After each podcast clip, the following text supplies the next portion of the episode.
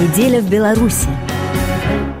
Геннадий Шарипкин. Представители Гранд-Опера посетили белорусскую столицу по приглашению посольства Франции и главы Большого театра оперы и балета Беларуси Валентина Елизарьева. Как говорят гости из знаменитого французского театра, приезд в Минск – это пробный камень, наводим мосты.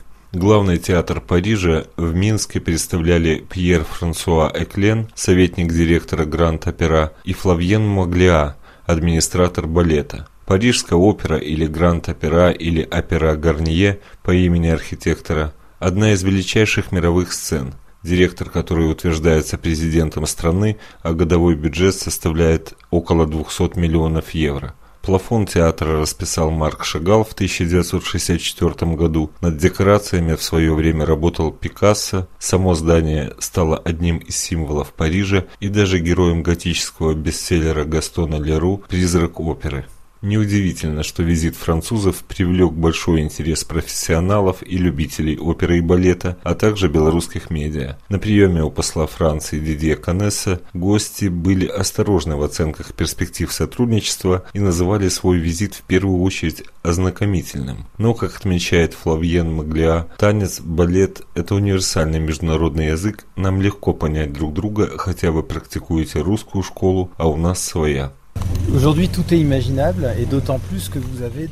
Все можно представить и вообразить. Могу сказать, что некоторые из танцоров вашего театра танцевали какое-то время в Гранд-Опера. Они проходили там стажировку, обучались. Это французы, которые работают сейчас здесь. Можно представить и обратное – приглашение белорусов на учебу в Париж. У нас много мастер-классов, наши звезды танцуют на лучших сценах мира.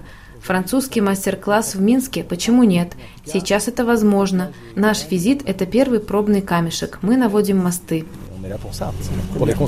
Валентин Елизарьев стал главным балетмейстером Большого театра оперы и балета БССР в 1973 году, в 26 лет. Руководит им и сейчас – с большим списком советских, национальных и международных званий и наград. Удивительно вообще, как проявило себя французское посольство, пригласив сюда представителей Гранд-Опера. Вот. Это непростые люди. Один из них советник генерального директора, а другой заведующий балетной труппой. А вообще, конечно, лично меня очень много связывает события моей жизни с э, французской труппой, поскольку я в 82 году по стипендии ЮНЕСКО стажировался в Гранд-Опера имею свое мнение, хорошо знаю театр, хорошо знаю репертуар то, тех лет. И каждый раз, когда я приезжаю во Францию, я стараюсь попасть на новый спектакль. Увидеть. Это, конечно, удивительная национальная школа, потому что ее сразу можно выделить везде по культуре, по тонкостям, по репертуару. Вот. И, и я думаю, что такая вот классная трупа, э, конечно, воспитана но традициями многолетними Э, уже балет во Франции существует несколько столетий, и это сложившийся коллектив. Вот. Э, мне очень приятно, что нам, возможно, придется сотрудничать с ними вот, и чему-то поучиться. Что-то они увидят у нас, потому что наша школа более молодая. Хотя традиции нашей школы тоже были за, э, заложены в XVIII веке. Но ну, балет э, Беларуси в 20 веке это соединение создавали московские и петербургские э, педагоги, поэтому это соединение двух школ.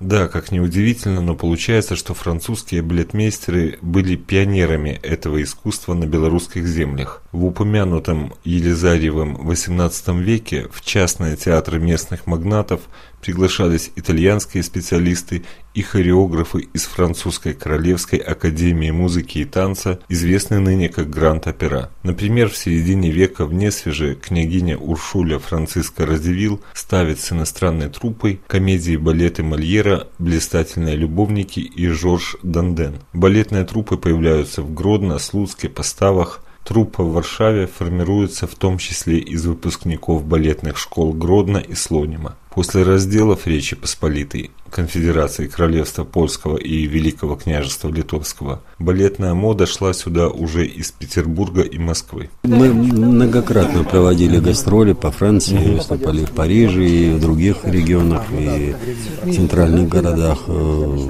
этой республики французской, вот, но никогда не выступали э, на сцене Гранд-Опера. Вообще, в принципе, э, о таких гастролей Гранд-Опера договариваются главы государств, даже там нет ни импрессариата, ничего. Они очень редко кого пускают на свою сцену. Но я думаю, что если это начнется со системы стажировок, обмена какого-то, обмена педагогами, вот, если э, что-то поинтересное можно будет перенести на обе сцены. Не бывает вот так вот сразу, знаете, объятия. Все, знаете, как у Экзепери, да, там есть знаменитая фраза ключевая а ты приручи меня, да, вот.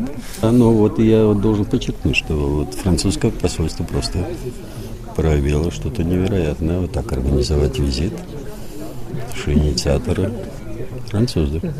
Советник директора Гранд-Опера Пьер Франсуа Эклен говорит, что театр намерен больше уделять внимание международному сотрудничеству. Можно сказать, в Парижской опере появилась своя дипмиссия.